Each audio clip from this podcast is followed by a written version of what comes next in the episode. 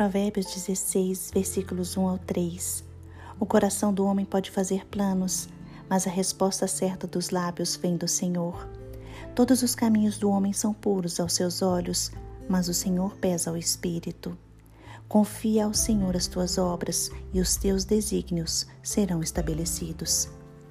Irmãos, neste provérbio, o rei Salomão nos lembra que o ser humano pode fazer planos, mas que Deus é quem realiza os planos segundo a sua vontade, porque Ele é soberano e porque o Senhor abençoa os que nele confiam.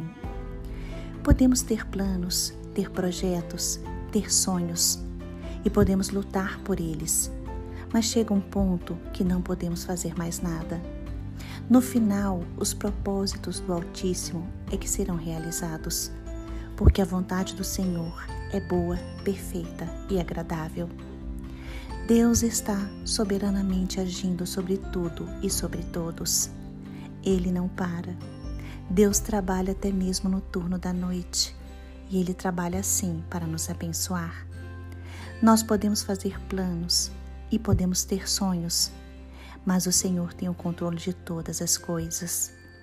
Deus terá sempre a última palavra. Deus avalia as nossas motivações. O Senhor conhece os nossos corações. Deus avalia nossas palavras, nossas ações, nossos atos. E através desta avaliação, Ele determina o que deve ou não aprovar. O Senhor decreta o que permanecerá e faz valer os seus propósitos eternos. Todos os nossos projetos devem ser levados ao Pai. Todos os nossos sonhos estão sujeitos ao governo de Deus. Podemos dar a primeira palavra, mas o Senhor bate o martelo e dá a última palavra.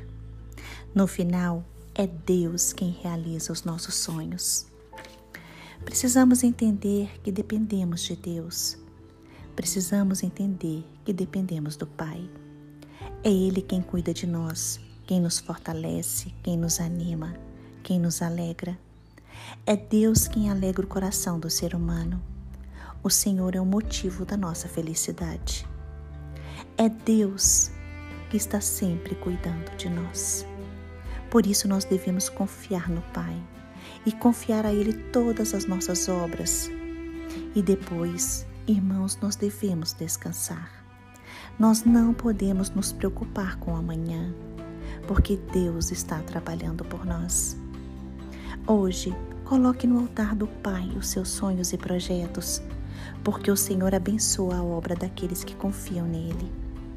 Confie ao Senhor toda a sua vida, porque Deus é soberano e faz todas as coisas conforme os seus bons propósitos. Ele pode mudar a sua vida Coloque a sua fé e a sua confiança no Deus Altíssimo, porque todas as coisas cooperam para o bem daqueles que amam a Deus.